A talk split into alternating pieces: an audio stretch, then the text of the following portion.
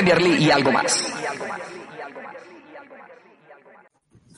¿Cómo anda la banda? Bienvenidos a un nuevo podcast del Rincón del United, donde, bueno, vamos a tratar de analizar lo que pasó el día de ayer con esta lamentable derrota del Manchester United en el primer eh, día de la Premier League, o en la primera fecha de la Premier League. Y bueno, para eso trajimos un excelentísimo panel.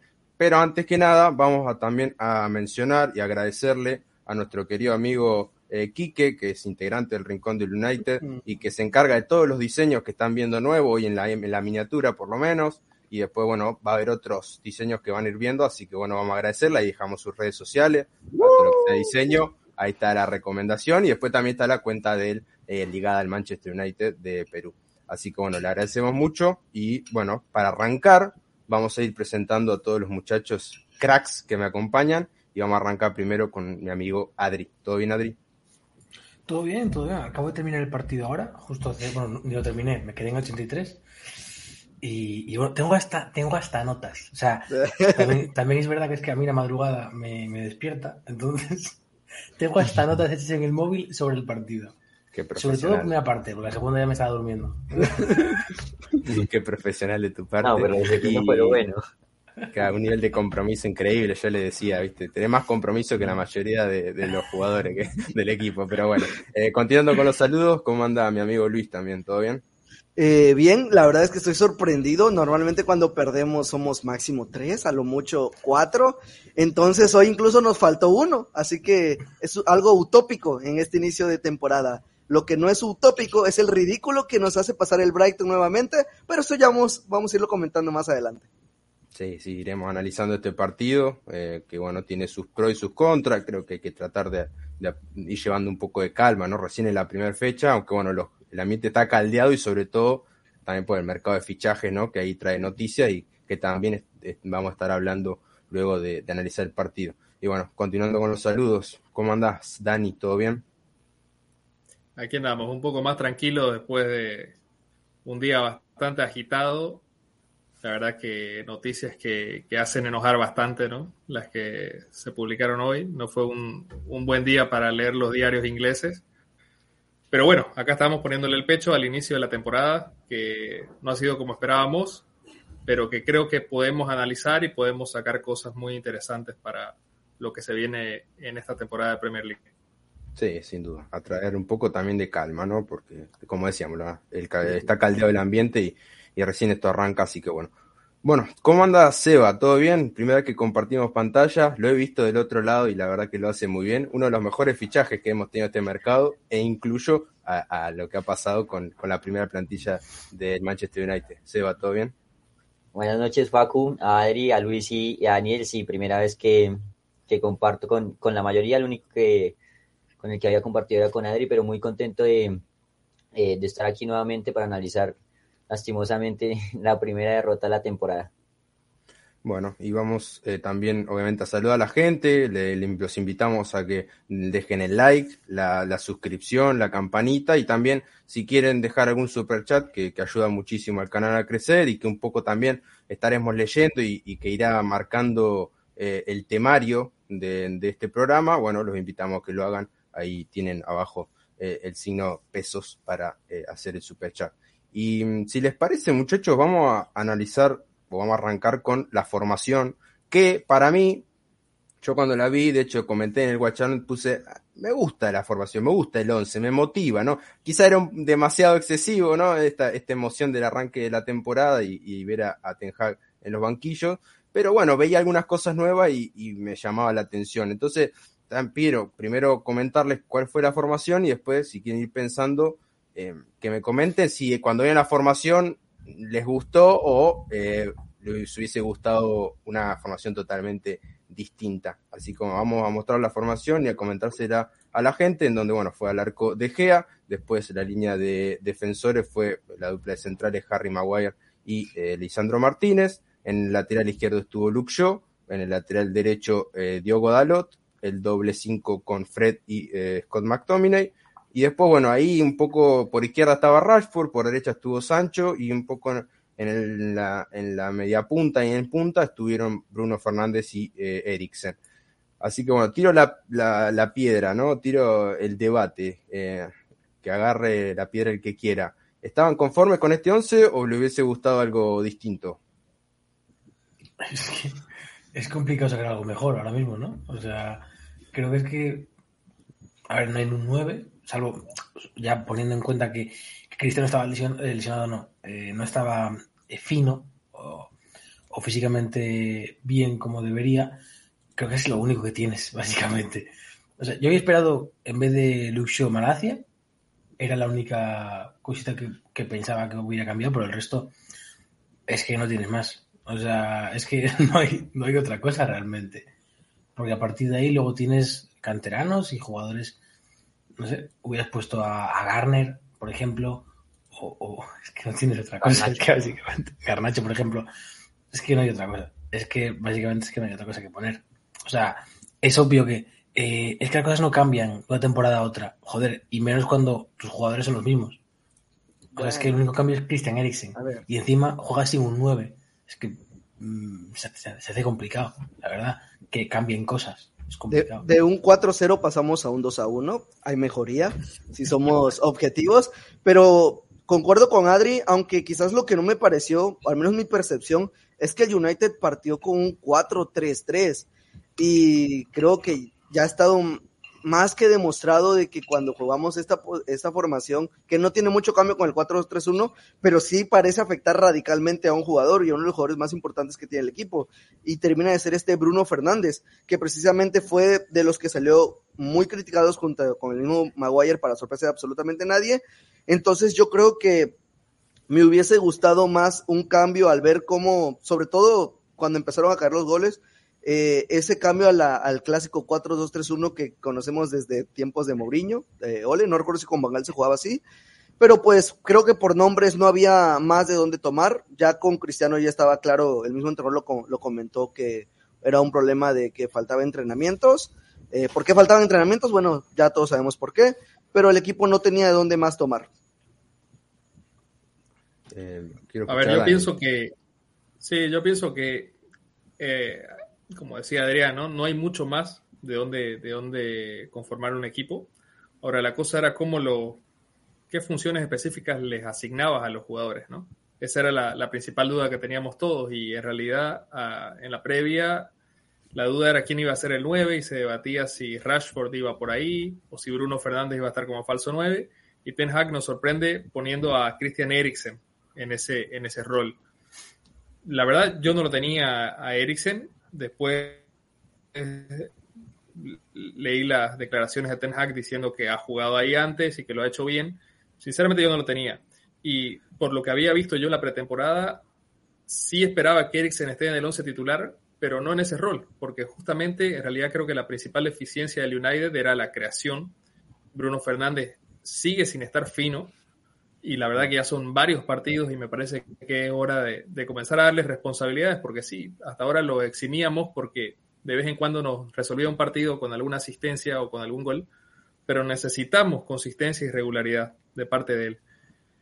Y bueno, eh, como punta básicamente, McTominay también casi como, como atacante, como un box to box, y me parece hablar. que Fred quedó muy solo en el medio. O sea, a, a nadie sí. se le escapa eso, ¿no? Y cuando el equipo intentaba salir desde el fondo, no tenía eh, a quién darle ese primer pase porque el Brighton solamente necesitaba marcar a Fred para anular al United. Y ahí entraba sí, ese, la desesperación.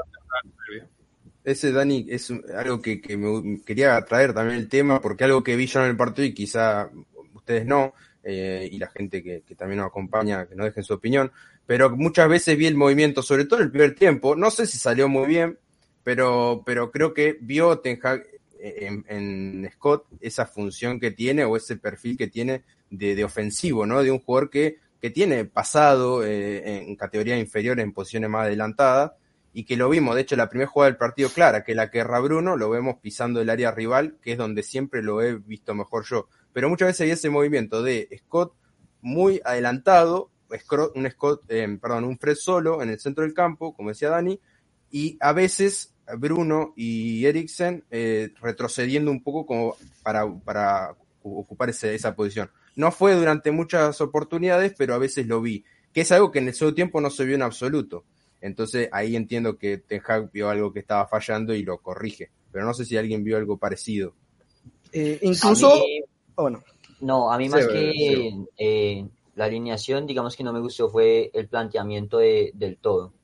Empezar jugando sin, sin un 9 de entrada me parece algo muy difícil y siendo, utilizando a Eriksen de, de falso 9 se evidenció que no terminó de, de cuajar, no sé, por la experiencia que creo que tiene eh, manejando, o sea, conoce la posición, yo hubiera puesto a, Rashford, que de pronto lo hubiera puesto, eh, lo hubiera hecho mejor porque ya conoce un poco mejor la posición. Me parece que Ten Hag optó por poblar el medio campo, pero lo que hablan ustedes de, de McTominay, como es un volante box to box, quedaba muy solo Fred y ahí Moisés Caicedo y, y varios jugadores de, del Brighton eh, ganaron esa zona y se complicó el partido para el United.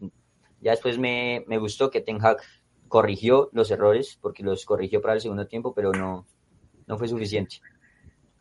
Bueno, yo no sé si, si utilizaría la palabra corregir, porque al final de cuentas creo que nos vamos con el 2 a 0 desde el primer tiempo, si no recuerdo mal.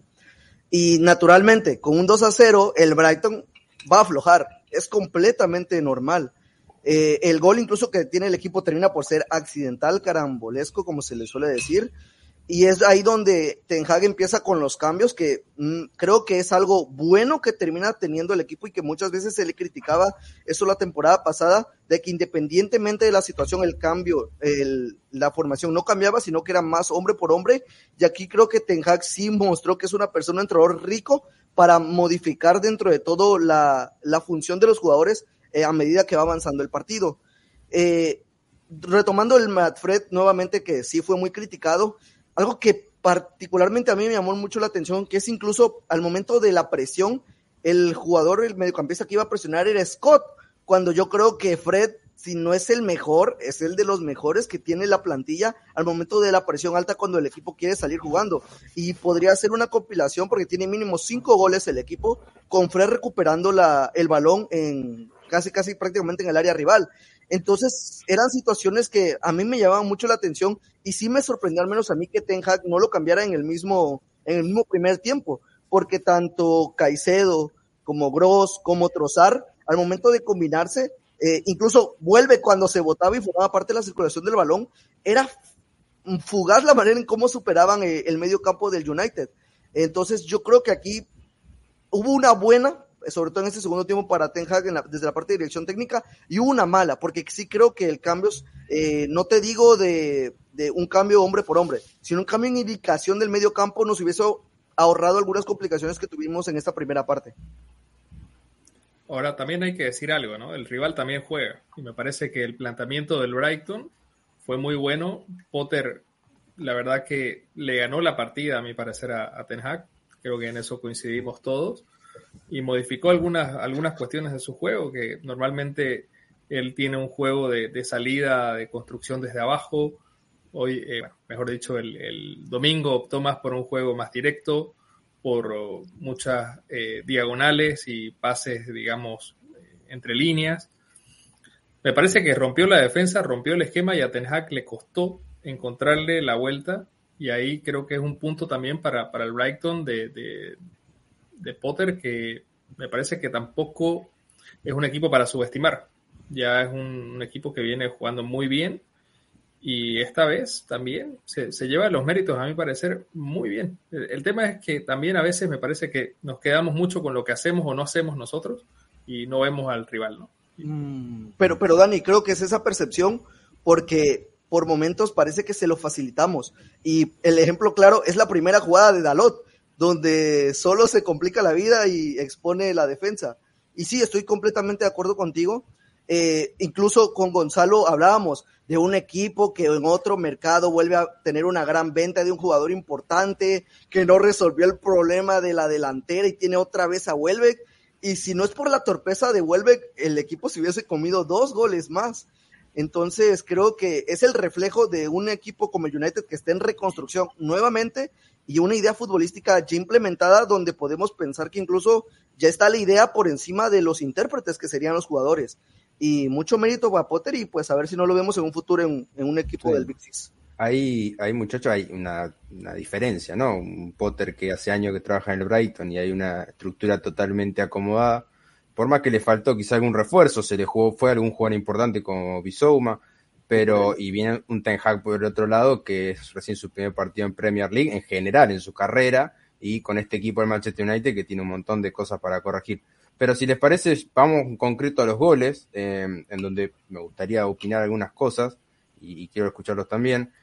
El primer gol, una diagonal que tira Welbeck, en donde para mí eh, lo noto un poco lento a Martínez en llegar a, cubrir esa, eh, esa espalda de, Maguire, porque a ver, la diagonal está bien tirada por Welbeck y el que naturalmente tiene que perseguirlo en esa diagonal es Martínez.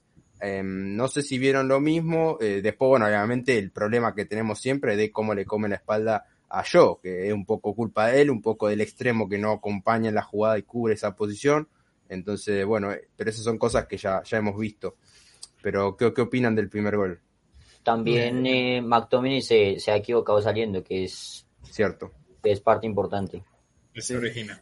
Es que yo creo que ahí, porque hablábamos antes de, de McTominay, creo que hay una consigna con McTominay que físicamente es potente, tiene una buena zancada, a la mínima que tenga espacio, corre. En esa jugada se equivoca porque, bueno, corre se la roba, se equivoca, punto. El, el Brighton eh, marca muy bien los tiempos, arranca muy rápido, eh, Caicedo y Gross hacen una pared muy rápida y ya se comen a dos jugadores, que son McTominay y Eriksen, creo que son, y elimina hasta dos y te quedan cuatro por delante. En ese momento llega el balón a Trossard, Dalot marca muy malos tiempos también, se queda a 2-3 metros de, de dándole muchísimo espacio. Maguire, en la retransmisión en España, en Dazón, eh, le echan toda la culpa de toda la jugada a Maguire. No, es que es, es, impresionante. Y es que a mí eso sí me molesta bastante. Porque, joder, sí, por supuesto, tiene, tiene un fallo, tiene, no, no anticipa bien, va lento, perfecto. Y no te cuento, pero, Adri, lo que fue la transmisión argentina, sí. ¿no? Con los sí. errores de Martínez, a mi pesar ¿Qué culpa, también, tendrá, pero... ¿Qué culpa tendrá de que un tío se desmarque a su espalda cuando hay un central por detrás de él que está que para está, eso? Y lo está mirando directamente. Claro, o sea, o sea Lisandro no tiene, no tiene que estar pegado a, a Welbeck, tiene que estar vigilando y es normal que llegue más tarde porque está más atrás, vale, perfecto. También es su primer partido en Premier League, ¿eh? Claro, yo, creo, yo creo que no hay tanta responsabilidad de Lisandro a mi parecer en esa jugada. No. Porque él persigue, persigue sí, no, claro. al el, que el, se desmarca. Él, él es el, el, problema, el problema, me parece a mí, es cómo se acomoda la defensa a partir de ahí, cómo se configura. Maguire me parece que sí, tiene una reacción tardía. Es más, hasta que termina la jugada, no tiene una marca fijada. Entonces, eso me parece que no puede, no puede pasar, sí, correcto. La, la, cobertura la tiene que hacer Lisandro Martínez, pero vos tenés que ir a cubrir a un, al jugador que queda libre, porque para hacerte esa cobertura está liberando una marca Martínez. Y yo, eh, lo mismo, ¿no? Libera una marca para ir a hacer la cobertura al, otro jugador que entra y ahí necesita una mano de, de, del extremo o necesita una mano del mediocampista eh, de contención me parece que esa configuración de la defensa, una vez más, es la que falla y es algo que se ha venido dando sucesivamente a lo largo ya de casi un año, ¿no? Uh -huh. si, si, se dan cuenta, los goles del Brighton a mí me hicieron mucho recuerdo a los que nos hizo Liverpool en, en Old Trafford la, la, temporada pasada. Fueron muy parecidos. Algo que se repite son eh, goles a la espalda del lateral, continuamente. Y en cada partido prácticamente bueno, no siempre te marcan gol, pero prácticamente que hay gol, casi siempre se pasa de esa forma. Y es que, claro, eh, a ver, tiene sentido que Sancho y Rashford no tengan que estar corriendo para adelante y para atrás continuamente, porque no son ese tipo de jugadores, para eso está, pues estaría un medio centro, estaría quizás un jugador de una de un tipo diferente a Rashford y a Sancho, un Daniel James en su momento, por ejemplo, que es alguien más trabajador creo que puede haber sido algo más interesante. Pero es que, eh, si no me equivoco, Maguire sale a, a anticipar un pase a primer, pa a un primer pase, al final el pase es largo. Eh, McTominay, por supuesto, está muy lejos, Edison está muy lejos, Rashford está aún más lejos porque iba a, a buscar la jugada de McTominay. Es que el equipo no va a llegar nunca. Claro, no va a llegar nunca. Eh, Maguire, lo que sí veo es que muchas veces a la vuelta, a la vuelta de esa jugada, Maguire ya no, ya no sigue la jugada. Vuelve, porque vuelve, pero se queda muy lejos del jugador que tendría que marcar por el giro. El jugador que deja a Lisandro libre, el jugador al que va Shaw a cubrir, porque es el que tiene delante, y por supuesto, al ir Shaw a cubrir ese espacio, la espalda queda libre. O sea, es que Shaw hace lo que tiene que hacer, que es cubrir el primer jugador, porque si no, va uno a uno contra el portero. Y Gross llega por detrás, que sigue la jugada por banda externa, ya está. Que es lo, luego lo que pasó con Rashford, por ejemplo, en la segunda parte, cuando entra Cristiano. Rashford aprovecha el espacio que, que dejan los centrales con Cristiano. Que son cosas que, que, que, es que no es cosa de, no, es que el United hace mal esto. No, es que, es que los jugadores se mueven y, y, coño, son cosas que pasan. Es que los jugadores tienen que defender, van a ir dos a por Cristiano, habrá un espacio. Es que son 11, son 11 jugadores contra 11 jugadores. Va a haber espacios por huevos no hay más. Pero lo que no entiendo es cómo después de tres años de sistemáticamente ocurrir siempre la misma jugada, porque esto pasó en 2019-2020 contra el Tottenham en el 6-1, de los seis goles, cuatro por lo menos fueron igual. Y esto fue hace dos años o tres años. Y sigue todo igual. Entonces, es que es algo que me parece, que me parece ridículo. Que, que va a seguir pasando, seguirá pasando, pero joder, porque en, en, todos los equipos pasa, pero hostias, que, que, no haya ningún cambio y que en cada dos partidos haya un gol así, es ridículo. Y sí, que no lo que pasa nada. es que, Adri, es que no hay paciencia ¿no? en el hincha de Manchester United en absoluto.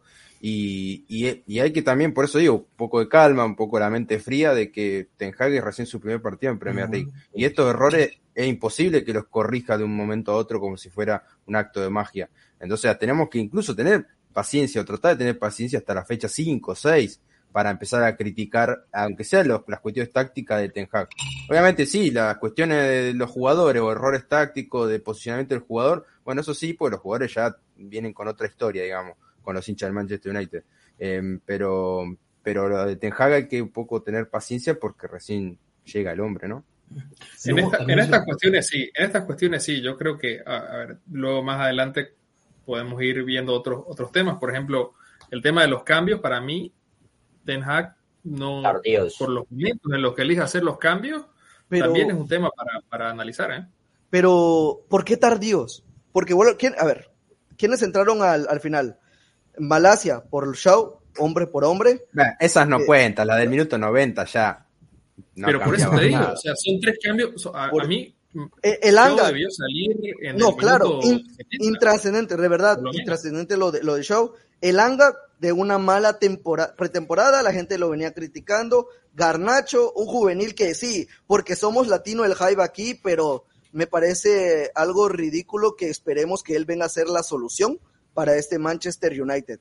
Se quedaron en la ejemplo, Garnacho, pero por ejemplo, Garnacho me parecía que podía ser un revulsivo interesante, porque al equipo le faltaba dinámica y si algo mostró Garnacho en los minutitos que jugó contra Rayo Vallecano, es eso, justamente. Le da mucho vértigo al ataque, mete diagonales y te va a dar por lo menos un tiro al arco. O sea, va a patear aunque tenga dos defensores encima, que es algo que seguramente va a tener que corregir más adelante. Pero si no estás pateando el arco, mételo al que patea. Sancho, no, Sancho, Sancho incluso estaba para salir entre el minuto 65 o 70, yo diría antes. El partido de Sancho la verdad fue muy trascendente, o sea, como, como Daniel, yo opino que, o sea, el ataque del Juventus estaba siendo muy pragmático, o sea, la verdad, porque Mm, había ver, poco muchacho, espacio, y, Sí, y un hombre como, como Garnacho o, o Elanga, que se animan a intentarlo, eh, hubieran conseguido cosas mejores para mí, pero, o sea, hasta el minuto 90 me parecen muy tardíos los cambios. Mm, yo creo que el mejor cambio que hizo para mí y que me pareció correcto fue el de, el de Van de Beek. Creo que llegó a revolucionar y con su entrada vimos una mejor versión del mismo Sancho, eh, que creo que tuvo la última media hora de, del partido, creo que fue de la mejorcito que vimos de Sancho. Eh, entonces, por eso a mí me cuesta pensar, o sea, sé que se me hace igual dentro de todo eh, fácil de pensar que el cambio que se hizo el 90 lo pudo haber hecho, pero de verdad me cuesta pensar que Garnacho hubiese marcado una diferencia, porque sí, Pero- me hablan de que podía intentarlo, pero pues no sé si hubiese sido algo significativo al final de cuentas. Por ejemplo, lo de Van de Beek, Van de Beek le dio dinámica al equipo y Van de Beek entró hasta el 78, cuando McTominay pedía cambio literalmente desde, desde el Sí. 55 porque el partido de McTominay fue malísimo en cuanto sí. a cuestión defensiva y sacando el equipo, erró muchísimos pases. Entonces Eh, yo creo sí, que ahí sí se podría mejorar. Muchachos, le, damos la bienvenida a nuestro querido amigo Jairo, que se suma acá al directo. Esto, esto parece un funeral, pero bueno, yo me vengo a sumar aquí al funeral. Traigo las flores, el café, todo. Para Estoy con, el violín yo. Eh, bueno, lo, lo, he comentado mucho en redes, en, en, directo, en el canal, en todo. Ahora vengo acá.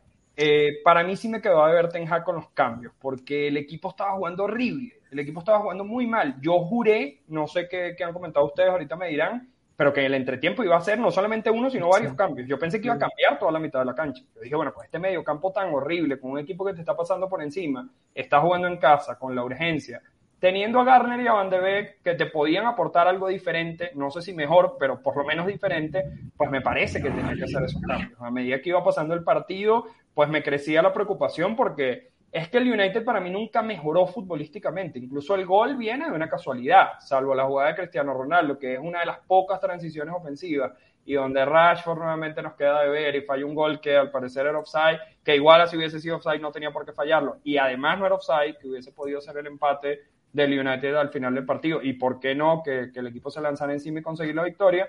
Pero sí, no quiero matar a Ten Hag, pero sí me parece que queda de ver con los cambios. Yo, yo escuchaba a Luis y Garnacho probablemente no te marcaba la diferencia, pero ¿qué pasaba si sí? Porque ese es el tema. El equipo no te estaba generando absolutamente nada, ni desde la mitad de la cancha, ni desde el ataque, ni con balonazos largos. El mismo Eriksen, por la falta de compañeros en la mitad de la cancha, terminó tirando balonazos. Porque cuando tú no encuentras compañeros para combinar, cuando tú ves que el equipo no progresa en ataque, pues terminas tirando balonazos. Eso es algo sistemático, es algo natural de cualquier futbolista hasta el más talentoso. Pero a mí sí me quedó a ver Ten con los cambios, sobre todo en la mitad de la cancha. No, por eso mismo mencioné lo de Donny, porque entrando Donny fue que por fin vi un equipo que se atrevió a tocar al primer toque y, pudo triangular en más de una ocasión. También veíamos, veíamos a McTominay tirando tacos, eh, veíamos a McTominay tirando tacos al minuto 70 cuando estaba teniendo un partido horrible, estaba completamente fuera de partido. No acordaba. También es cierta una cosa, que, que en el segundo tiempo ya estás con un Brighton que está totalmente entregado. Todo el segundo tiempo no, no quiso jugarlo el Brighton, más allá de un remate que tuvo McAllister en el tramo final del partido desde la casa. Entonces, eso también te hace ser más protagonista del partido. No, no, y déjate eso, cuando agregaron cinco minutos, yo dije, bueno, chance y aquí un balonazo a Cristiano y cabezazo y gol no la tocamos. O sea, cuando más el United debió empujar, simplemente parece que bajó los brazos. eso va a pasar el fin de semana con Arnautovic, cabeza. Centro de Rabiot y gol de Arnautovic de cabeza. Esa va a ser la gran sorpresa. Ahora, ahora vamos para allí. No sé si le quedaba algo a Dani que quería decir. No, no, eso simplemente. O sea, me pareció que, a ver, errores de Ten Hag hay la lectura del partido, para mí la configuración inicial, ojo, no el 11, sino la configuración de, las indicaciones a los, a los, futbolistas y los cambios, que me parece que teniendo cinco cambios, probá si no reacciona el equipo. No tenés limitaciones y aprovechá bien las ventanas. O sea, el, el entretiempo me parece que es una ventana muy estratégica para hacer cambios. Y, sabiendo lo que te genera una derrota en casa en el primer partido, que es, un, es muy complicado levantarte de eso sabiendo, bueno, que estás iniciando un proceso con todo lo que ha pasado con el mercado de fichajes. Sentía que tenía que jugársela más, la verdad. Sí, la primera podría haber en, 14 partidos. Faltó atrevimiento, ok. Sí, pero también siento que a Garnacho quizá no lo quiso quemar, ¿no? Eso puede ser también, que lo quiere llevar de a poco. Un jugador muy joven. Igual, y sí, puede ser, puede ser, pero lo que pasa es que si te puede ser útil el futbolista, el tema, el tema Facu, es que cuando tienen... que, Garnacho te podía dar algo que el equipo no estaba teniendo, que era dinámica. Cuando tienes un, un, desempeño tan horrible, ¿qué, ¿qué, tanto peor te puede dar? Ese es mi punto. O sea, cuando tienes un desempeño tan, tan malo colectivo, pues ¿qué, tan peor te pueden dar? Es que yo entiendo la falta de atrevimiento de, de Ten Hag porque creo que igual hay formas de perder. Nuestro medio campo, ¿qué terminó siendo? Eriksen, Bruno Fernández. En esa parte siento que el equipo ya estaba, ya estaba siendo desprotegido. Sí, yo recuerdo que sí, porque recuerdo haber mencionado que Van de Viga estaba de, jugando detrás del punta. Entonces, yo siento que en esa parte me pongo en lugar de Ten Hag y siento que ya se está exhibiendo un poco, está exponiendo al equipo. Y además de eso, vas a meter a, o vas a darle, tu revolucionario va a ser Garnacho, un juvenil que, del cual se tienen altas expectativas. Sí comparto el hecho de que, de que no lo expuso. Yo entiendo que fue lo mejor que apareciera lo poquito que jugó. Por mucho que a mí me hubiese gustado que, repito, que esos cinco minutos el United empujara, no lo pudo hacer. Yo siento que sí fue el momento, al menos para Garnacho. Lo de Show y Malasia, sí me pareció y concuerdo con Dani, lo de Chavo, o sea, debió haber salido mucho antes, pero dentro de todo llego a intentar a comprender por qué eh, Ten Hag no se animó a hacer esos cambios antes. Sí. Eh, Comparto, si o le- sea, entiendo sí. tu punto de vista, Luis, pero sinceramente, si, si, si no los vas a usar a los jugadores, ¿para qué los tenés en el primer equipo? Si Pero no los es el momento. exponer, No, pero- dalos a Y préstamo, o Ya, ya va a haber una Carabaco, ya va a que haber una ganen Carabaco. que, que ganen No, ahí, sí. se fogueen y vuelven cuando estén listos. Pero si están en el primer equipo, deberían estar listos para ser utilizados si el equipo los necesita. No, claro, sí. Yo, yo lo comparto, pero queda mucha temporada. El objetivo del United, entendemos, por mucho que somos aficionados, no es la Premier League, no es el título, es el top 4, siento yo. Eh, entonces creo que habrá momentos y habrá mejores momentos para Garnacho. Comparto Y- y- igual tu punto y te entiendo, pero pues también trato de entender a- al entrenador. Me, me parece que, que, muchacho, también los cambios creo que más importante, el ingreso de Don y el de, de Cristiano también Sí, muy tempranamente el segundo tiempo, creo que fueron, eran lo importante y los terminó haciendo rápido. Después el resto, bueno, sí, podría haber entrado alguno otro antes, pero bueno. Eh, no sé si quería mencionar algo Adri y después también el tema de Cristiano, si alguien quiere decir algo, porque fue al banco, me parece, según mi opinión, correctamente. Eh, pero bueno, después lo tuvo que utilizar en el segundo tiempo porque la cosa estaba fea. Eh, Adri. No, lo de, lo de tener jugadores eh, jóvenes en la plantilla de la cantera. Es que, uno, que hay que llenar, llenar la ficha. Que hay que tener cierto número de jugadores. Es que si no tienes que traerlos. Entonces, hay que, hay que meterlos de algún lado. Y luego, otra cosa, son jugadores muy jóvenes. Posiblemente todavía falte por conocerles. Ya, incluso Tenag. Les falte por conocer a los jugadores. Cómo funcionan, qué tal eh, trabajan entrando en X momento, eh, qué jugadores, porque no todo el mundo funciona igual. Por ejemplo, eh, estoy viendo los cambios ahora. Eh, Garnacho o Elanga igual entran mejor en otro tipo de, momentos. Es que directamente, igual es que no te aportan nada en ese momento. Igual es que no te pueden aportar de nada. Igual es que creen que no te puede aportar nada, por eso no hace cambios. O sea, es que también a veces pensamos que hay jugadores que Garnacho o Elanga pueden hacer algo más. Igual es que no pueden aportar nada. O Tenag piensa que no pueden aportar nada. Y por eso no los mete. Porque yo creo que, es que en ese momento del partido es que el United no puede hacer nada. O sea, es que no, no hay una idea, no hay nada. Están estancados en Bueno, un punto el, que están el igual partido, entonces, el partido se se jugó de la mano que salgan del, todo el tiempo. salgan de la cancha y listo. Y no pueden hacer nada que salgan de la cancha y listo. Sí, Pero me refiero, partido 3-0. lo que, No, lo, que puede pasar, con- lo que puede pasar si metes un jugador joven cuando el equipo está cao es que pete. O sea, es que llega, 19 años, y empieza a hacer cosas como, por ejemplo, Megri contra Liverpool le dé una hostia a, a Robertson.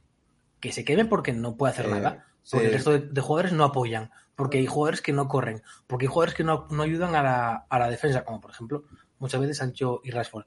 Entonces, quemen, porque son gente que no, no sé, que no, que Ah, a ver, espera, que primero quería, quería decir algo, Se- Seba.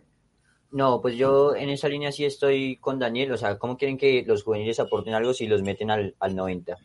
Es algo también como, como contradictorio en, en esa línea. Y yo creo, es, o sea, es mi percepción, que un tipo como el Anga, si hablamos de, del marcaje, te puede aportar mucho más que Sancho.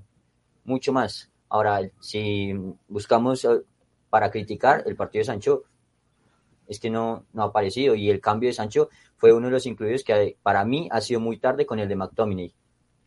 No, y hablamos mucho sí. de Garnacho, pero lo que sí. comenta Seba, Garner ya tiene más experiencia. Garner ya, ya de- debería tener un rodaje para por lo menos darle una oportunidad en la Premier. El Anga la temporada pasada demostró que, bueno, puede sumar como jugador de plantilla. Yo coincido con Luis, sí, a Garnacho quizás no lo quemes, pero tienes dos jugadores que te deberían Sí, poder aportar algo diferente. Ahí es donde va mi punto. En el tema de Garnacho sí lo tengo más complicado y coincido un poco con Adri decide y darles la oportunidad en competencia, Adri, creo que también es el punto, verlos en competencia, porque en pretemporada el equipo de repente te daba ratos de buen fútbol, te daba ratos de combinación, pero ahora Ten Hag los tiene que ver en competencia y hasta muchas veces exponerlos, porque quizás ese es parte de su plan también y parte de ver si realmente están capacitados para demostrar en un minuto 90 en Old Trafford con un partido 2 a 1 con toda la presión encima y ya de ahí en adelante pues sí tomar decisiones para los próximos partidos, que seguramente y espero que sean decisiones bastante fuertes, sobre todo en la mitad de la cancha, porque es que no, no se puede jugar con ese medio campo, no se puede, no, no hay forma de jugar con ese medio campo. Dani. Perdón, no escuché la última parte, tuve problemas de internet. No, no, si querías mencionar algo. No, no, no. Creo, creo que es eso. O sea, yo, yo, yo coincido con, con, con, con el resto de que quizás, digamos, Ahí anda con Uy, alguna cortó. problemita. Sí. Está como Eh, McTominay cuando, eso, cuando, o sea, cuando iba en ataque McTominay se quedaba. Esos son los del así. Eh, Dani, es que tienes, estás teniendo problemas en tu conexión, no, no te Sí. pudimos escuchar bien. Una disculpa. Por eso no escuchaba. Sí, no a ver te si ahí volvió. Está Bueno, como Sancho, Sí, si no, si no, pues- McTominay volvía y volvía y nada, no. Pero, pero bueno, mi- mientras se recupera Dani, vamos, vamos a, a quitarlo. Eh, y si les parece, muchachos, a ver, del partido, no mencionamos nada del segundo gol del Brighton, bueno, fue un rebote que da De Gea, me parece que no hay error ahí de De Gea, lo, lo da bien y después se duerme un poco la marca Fred. Eh, sí, de Gea podríamos hablar algunas cosas en la salida de balón. No, no es el momento, no es el momento, Faco. Algunas veces que, que la tiró a la, a la, a la- Una a la vez, una No, vez. espera, espera que las conté, Luis, espera que las conté. Así, yo no me Y- recuerdo una. Son eh, cinco balones que se regaló en salida desde el portero a, que acabaron en ningún lado. En todo el partido. también se tocó- Lo, lo importante. Nos uno, acabó en ¿cuánto gol, ¿eh? Uno acabó en gol. No, ¿Cuánto uno acabó en gol. ¿eh? Con el Nottingham También siento que también siento que hubo un problema en la salida, que alguno de los chicos en el chat lo mencionaba, que a veces se le dio una Fred que bueno la regaló, después la recuperó eh, y a veces que no, no había pase claro eh, para, Claro. para que salga de Gea, entonces bueno como que todavía hay problemas en la salida del fondo. Sí, Paco, el tema no es nada más el portero, sino el posicionamiento del equipo para que tenga opciones claras de pase también, porque es que ese es el punto, obviamente. Puede tener el mejor portero jugando con los pies, pero si el equipo no se posiciona bien, pues también es un... Igual es un tema de confianza, es, es un tema natural de confianza, así como el delantero con el gol, el portero con su defensa. O sea, creo que Sí, es sí. natural. Y si no, ¿qué, qué va a jugar en largo para quién? Si no tener una nueva referencia que pueda. Hay, que pueda hay Eriksen, hay. Fred, Claro. este, de Y bueno, después Por con respecto al. Por eso, peleando, ese peleando con Dank por cabeza. Claro, era, era imposible, muchacho. Eh, pero bueno, y después el gol de Manchester United fue un rebote, así que no, no hay mucho, no, no había forma que metamos un gol si no era así. Ensayada. a ver, Tenac trabajó esto en pretemporada. Dalot al portero y que se pegue con él. a ver, el 2 a, el 2 a 1 en el debut se nos da bien contra el Swansea con Bangal, el Palace con Ole. No, pero el Palace no fue ahorita- 3-1. Ah, peor todavía. Bueno, 3-1, perdón, creo. perdón. Sí, creo que fue 3-1. Bueno, No, entonces pero me, me pensar- quedo con el Swansea, 2-1. Hay El, pero el hay 10, brotes el gol anotó Wayne Rooney con, contra el Swansea y ahorita el 10, McAllister, autogol. O sea, es una buena coincidencia, verdad. Pero hay brotes verdes. Vosotros pensar, el año pasado se empezó la temporada ganando 5-1 a Leeds y la gente pensó que se jugaba bien. Este año se pierde, ya va desde abajo. Esta, esta temporada va a ser al revés, Tienes razón, ¿eh? Claro. Ahora solo se puede subir. Ya no se puede bajar. de verdad. Bueno, Exacto. muchachos, eh, ya el partido no hay mucho más que decir y si les parece vamos a- también a, a temas que han estado en agenda en este último día. eh, con el tema del mercado de fichaje, ¿no? Que sobre llovido mojado, ¿no? Cuando veníamos un día de ayer totalmente lamentable por el resultado, no, nos levantamos con noticia de unos fichajes rutilantes de, de, Ra- de Rabiot, rumores, ¿no? De Rabiot, de Arnautovic, eh, también hay otros sobre Milinkovic Savic y también el tema de Guido Rodríguez, que bueno, vamos a estar repasando todos, eh, pero si quieren comenten, vamos, primero les, les voy a comentar algunas cosas que me dio el señor Ojo de Sauron sobre el tema Rabiot, eh, que hay acuerdo entre los clubes prácticamente, pero bueno, faltan, eh, esto según fuentes desde Italia, y falta el acuerdo con el jugador y su entorno. La madre ha pedido negociar directamente con Murto, así que bueno, se ve que la señora de armas tomar. Y Falta el, Y- falta el permiso de la mamá nomás. claro, que venga a jugar. Fue, Eh, la, la comedia es completa. La comedia- Bueno, opinión de Rabiot, no sé. Yo, yo pienso que en cualquier momento me despierto y ya arranque el lunes. De verdad, o sea, duré No. como media hora en procesar la información y no sigo sin entender absolutamente nada. Ya lo de Arnautovic ayer intenté como esquivarlo y, y ya veo que no lo veo, y no ahora lo de existe. Rabiot, pues, Y lo de Arnautovic también completo ¿eh? la información y abrimos el debate. Eh, la oferta fue rechazada, de la oferta del Manchester Gracias. United de 8 por 8.5 millones de euros y el manager de. Bolonia dijo que no se vende y el entrenador Sinisa Mihalovic dijo que le alegraría por el jugador que fuera United, pero cree que se va a quedar. Pero tú piensa, o sea, tú piensa que después de una derrota los clubes siempre sacan informaciones sobre grandes fichajes, grandes rumores.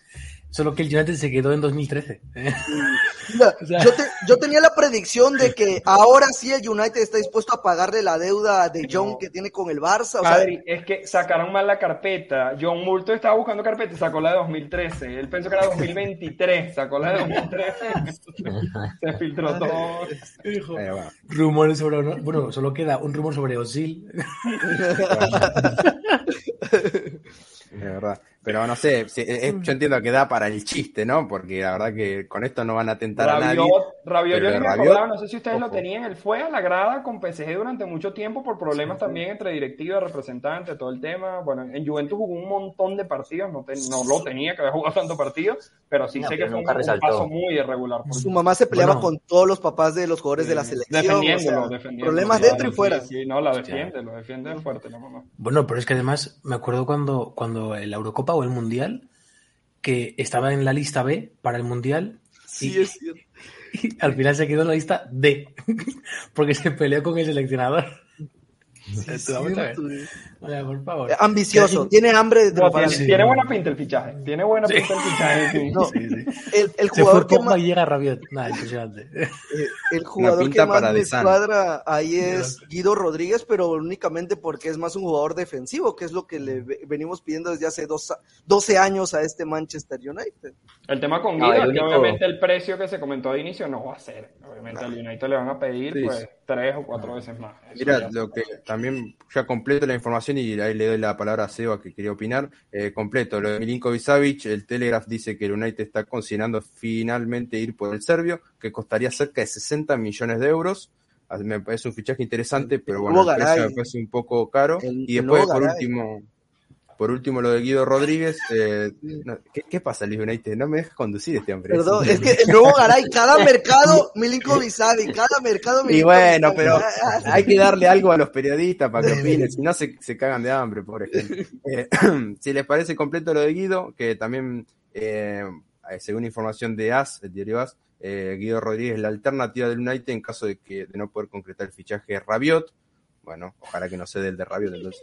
Eh, desde Argentina, Gazón Edul dice que no maneja info sobre este movimiento eh, y AS habla de 20 millones, ¿no? es lo que pediría el Betis por Guido. Eh, Este fichaje a mí me gustaría mucho, el de Guido, la verdad. Eh, creo que es un fichaje muy barato y que te puede aportar un perfil distinto en el centro del campo.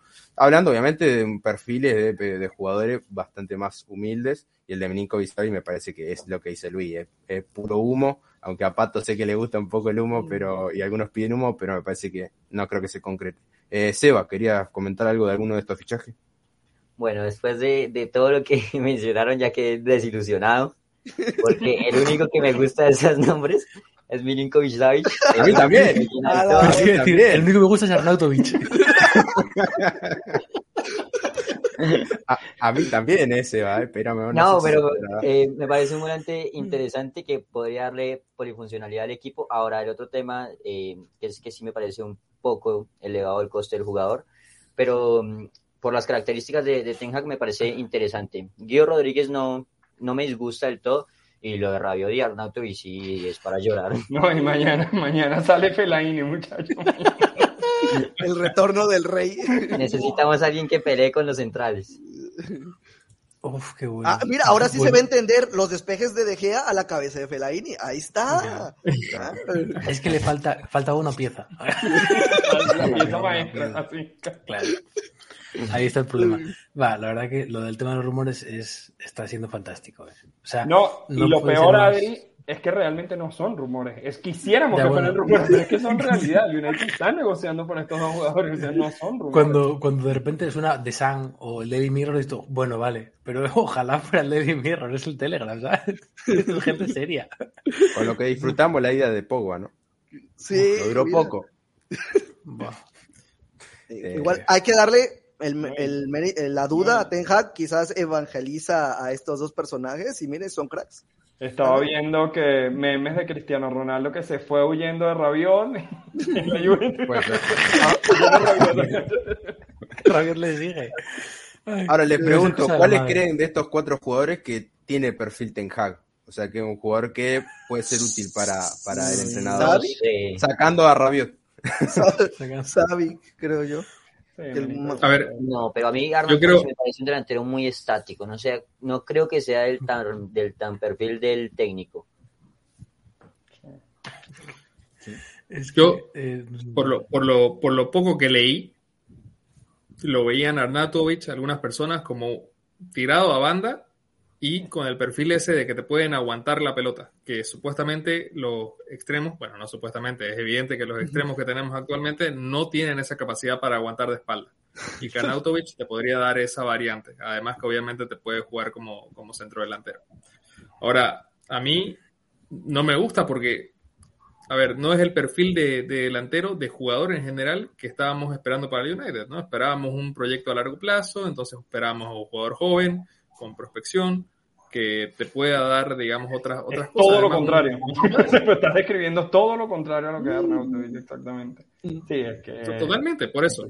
Por eso, ahora me parece que ya pasando al, al, al centro del campo, ahora es una danza de nombres y todo el mundo va a intentar meter también al, al el nombre de, del de sí, esta semana es el mediocampista sobre todo. Van a comenzar a meter rumores que esta semana filtran todos los mediocampistas que estén disponibles al United seguramente.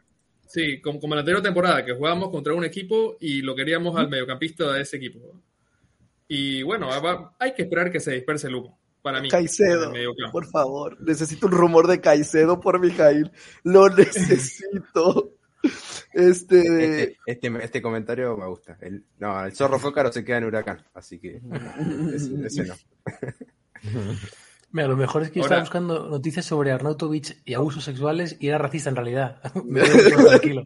Me quedo sí. mucho más tranquilo, la verdad. Había, gente muy interesada. No, que se Dani, y respe respecto a lo que tú decías, igual, mmm, no, es que no encontré la nota, pero lo estoy buscando, pero yo recuerdo que Ten Hag mencionó o criticó del United con sus fichajes que luego los realizaba fichajes a corto plazo y que era precisamente una idea que él quería, digamos, dejar de lado. Entonces sí me parece algo extraño que nada más llegar la primera derrota y pues te, te, el primer hombre que te suene sea este, Arnautovic. Entonces sí, en esa parte me, me llamó la atención. No, Luis, y, y, es lunes, es lunes, aguanta, aguanta el viernes. Aguanta. Es lunes. Uy, R2 el día va a estar bueno, ¿eh? Va, car va cargadito, va cargadito. ¿Eh?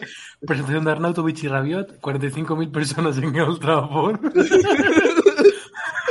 A la bestia. La gente ansiosa por verlo. Es que no tiene que ser muy bonito pensar en el momento en el que, si realmente Gritan que lo pidió, acaba el partido y llega al, al vestuario y diga, joder, lo ven que vendría Arnautovic en este partido. Ay.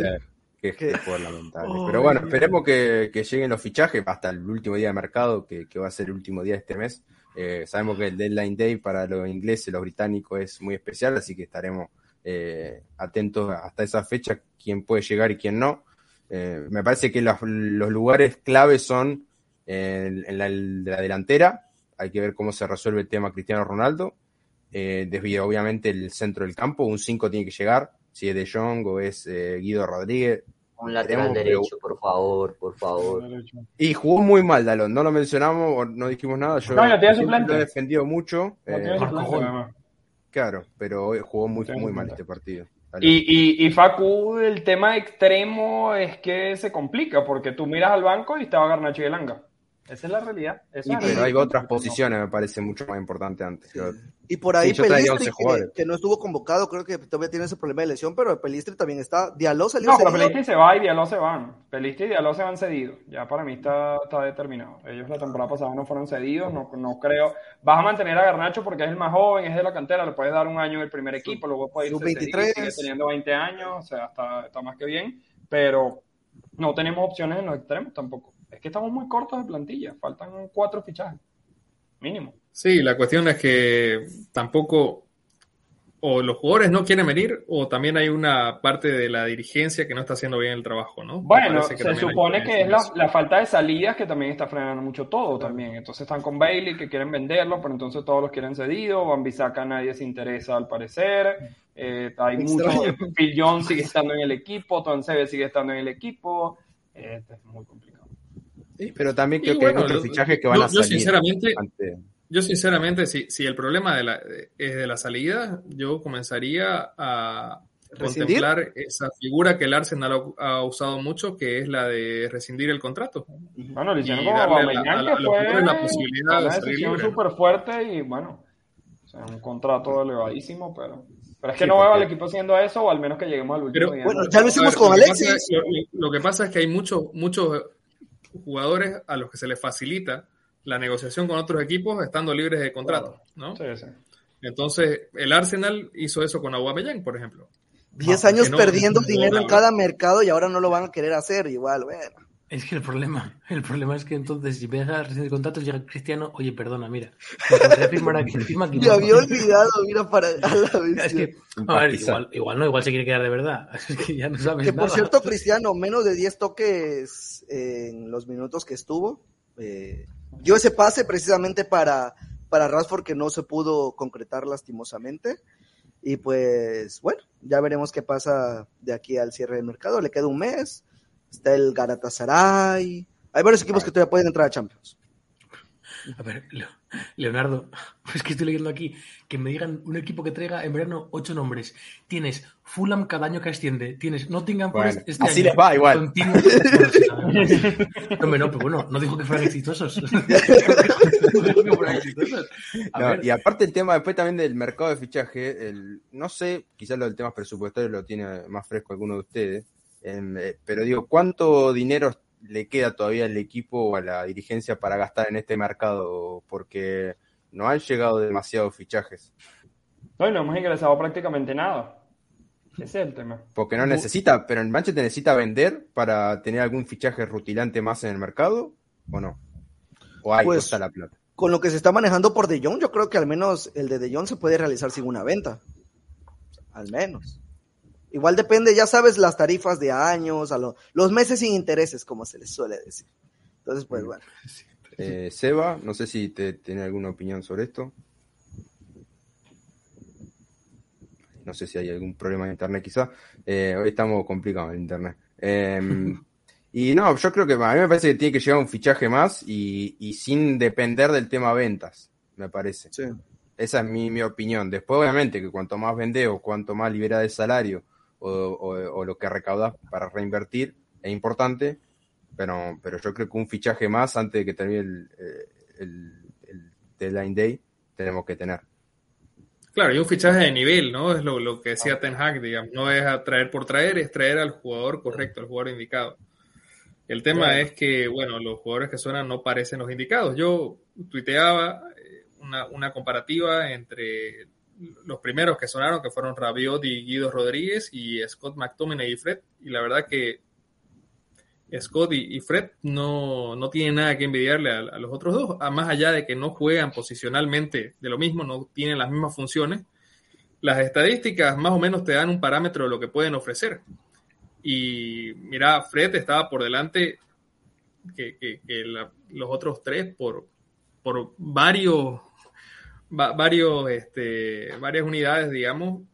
Así que yo no Es que- es creo que que sean conseguimos- a conseguimos refuerzos de- de- Peores que McTominay, lo logramos, lo logramos, que son unos, son unos genios los que manejan esta, este equipo, de verdad que...